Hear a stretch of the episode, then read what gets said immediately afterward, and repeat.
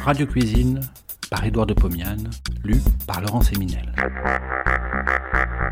De 1923 à 1929, Édouard de Pomian présente, tous les vendredis soirs sur Radio Paris, ce qui fut sans doute la première émission culinaire radiophonique. Cela s'appelait Radio Cuisine. Près d'un siècle plus tard, nous donnons à réentendre ces quelques 200 chroniques qui firent la joie des auditeurs de l'époque. Semaine, les carottes. Et je suis toujours à la recherche de légumes pour m'aider à passer l'hiver. J'ai épuisé la patience de ma famille en lui servant tour à tour choux, choux de Bruxelles, choux-fleurs, endives. Je dois me rabattre sur les carottes. Tant pis, j'entendrai ce que j'entendrai. Surtout qu'en hiver, les carottes ne sont pas très tendres. Mais, à moins de tomber sur de vieilles racines, on arrive toujours à les faire cuire. Il suffit de les choisir rouges jusqu'à l'axe, de les couper assez fins et d'additionner le liquide de cuisson d'une pincée de bicarbonate de soude. Ce sel a la propriété de décomposer les eaux riches en sulfate de chaux et permet ainsi leur emploi pour cuire les légumes. Ce tour de main est surtout utile lorsqu'on veut faire cuire des légumes un peu ligneux telles que les carottes déjà vieilles.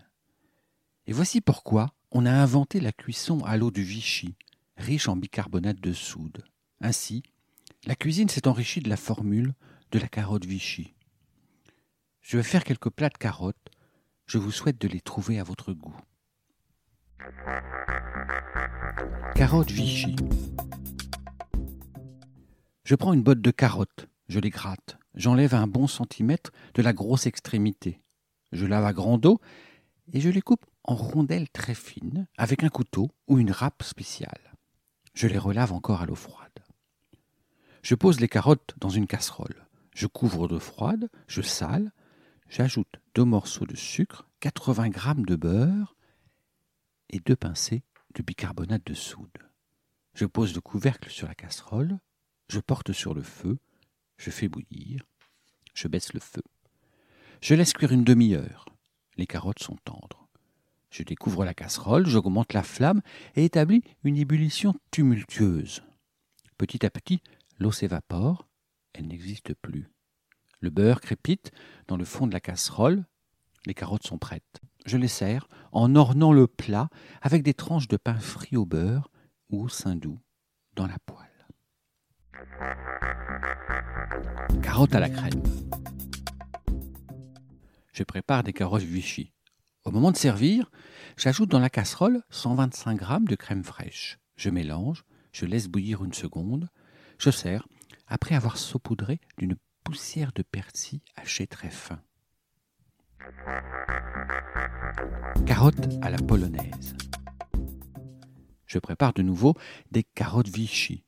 Au moment de servir, je verse dans la casserole le contenu d'une demi-boîte de petits pois de conserve après en avoir éliminé l'eau.